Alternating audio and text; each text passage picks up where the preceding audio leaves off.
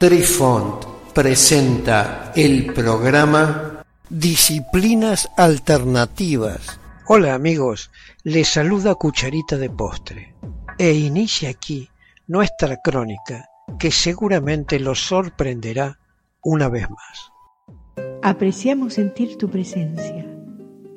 Comunícate con nosotros.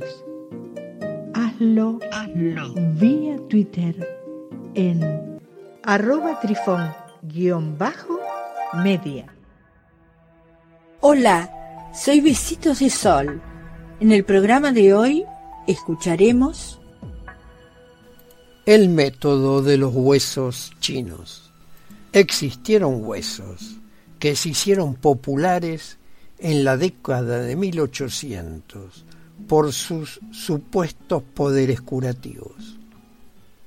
Un día, del año 1899, Wang Jirong, un famoso estudioso de las escrituras antiguas, notó que un fragmento de hueso flotaba en su sopa de hierbas y tenía algunos garabatos interesantes.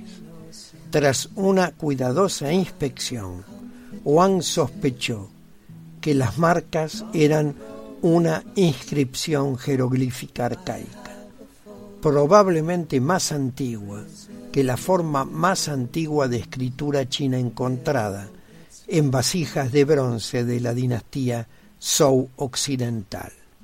Él estaba en lo correcto. Flotando en su sopa fue descubierta la escritura más antigua jamás encontrada en el este de Asia. Descubriendo los huesos chinos.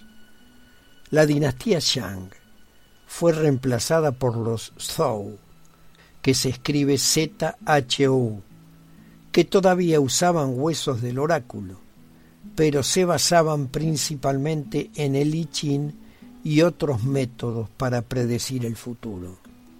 La capital de la dinastía Shang, la moderna Anyang, fue renovada por los Zhou y se descubrieron las áreas de los talleres de hueso y los lugares de adivinación. En el año 1899, el canciller de la Academia Imperial Wang Jirong se enfermó de malaria. Le pidió medicinas a su médico y fue enviado un boticario por el remedio más conocido en ese entonces, los huesos de dragón. Se suponía que esta medicina estaba hecha de los antiguos huesos de dragones y tenía propiedades místicas para curar tomar una dosis de huesos de dragón durante la dinastía Shang sería como tomar una aspirina o un medicamento recetado hoy en día. Y los boticarios, médicos y proveedores ganaron dinero con este medicamento, que siempre se administraba a los pacientes en su forma molida y en polvo. Sin embargo, cuando Juan Girón obtuvo sus huesos de dragón, no fueron triturados. La noche que sucedió esto, estaba un amigo de visita llamado Liu E, quien examinó los huesos junto con él. Ambos estaban interesados en el estudio de la escritura antigua y notaron que estos huesos parecían estar cubiertos de esa escritura china antigua. Wang Jirong y Liu E fueron al boticario para averiguar dónde consiguió estos huesos, pero el hombre no se lo dijo. Sin embargo, acordó venderles los huesos sin triturar que tuviera en su tienda. Y Wang y Liu le contaron a otras personas sobre su descubrimiento. Los eruditos entonces se interesaron rápidamente en averiguar de dónde provenían estos huesos con inscripciones. Pero los boticarios y comerciantes de huesos no estaban dispuestos a decírselo. Estaban ganando demasiado dinero con estas medicinas. Wang murió en el año 1900 sin haber encontrado nunca la fuente de los huesos. Liu tampoco supo nunca de dónde vinieron. pero fue él quien publicó el primer libro sobre inscripciones de huesos de oráculo en el año 1903. En el 1908, el erudito y filólogo Luo Zhenyu finalmente descubrió que los huesos provenían de un área fuera de la ciudad de Anyang.